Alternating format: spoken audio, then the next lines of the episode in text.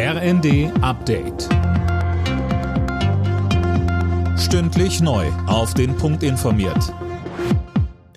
Ich bin Dirk Jostes. Guten Morgen. Nach der Messerattacke mit zwei Toten und sieben Verletzten in einem Zug zwischen Kiel und Hamburg sind die Hintergründe weiter unklar. Bekannt ist bisher, dass der mutmaßliche Täter ein staatenloser Palästinenser ist.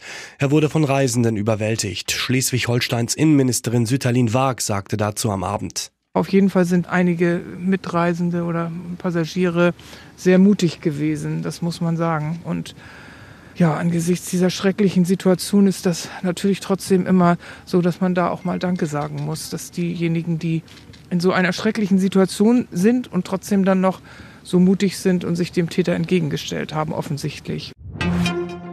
Die Leopardpanzer, die die Ukraine kriegen sollen, müssen schnell ersetzt werden. Das fordert der Vorsitzende des Bundeswehrverbands André Wüstner in der Welt.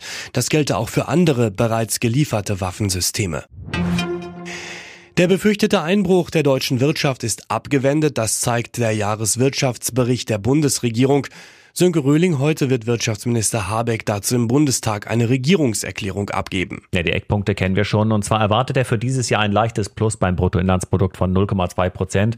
Das ist zwar weit weg von dem, was man anstrebt, so Habeck, aber immerhin ein Plus. Denn im Herbst hatte man noch mit einem Minus von 0,4 Prozent gerechnet.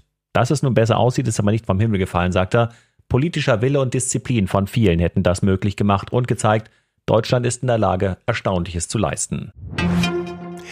Union Berlin ist wieder Bayern-Verfolger Nummer eins in der Fußball-Bundesliga. Die Unioner gewannen bei Werder Bremen mit 2 zu 1. Gleichzeitig musste sich der bisherige zweite Frankfurt mit einem 1 zu 1 beim SC Freiburg zufrieden geben.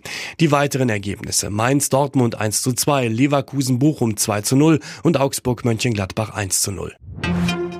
Der Traum von einer Medaille bei der Handball-WM ist für Deutschland geplatzt. Im Viertelfinale gegen Frankreich gab es eine 28 zu 35 Pleite. Das DHB-Team spielt jetzt um die Plätze 5 bis 8. Alle Nachrichten auf rnd.de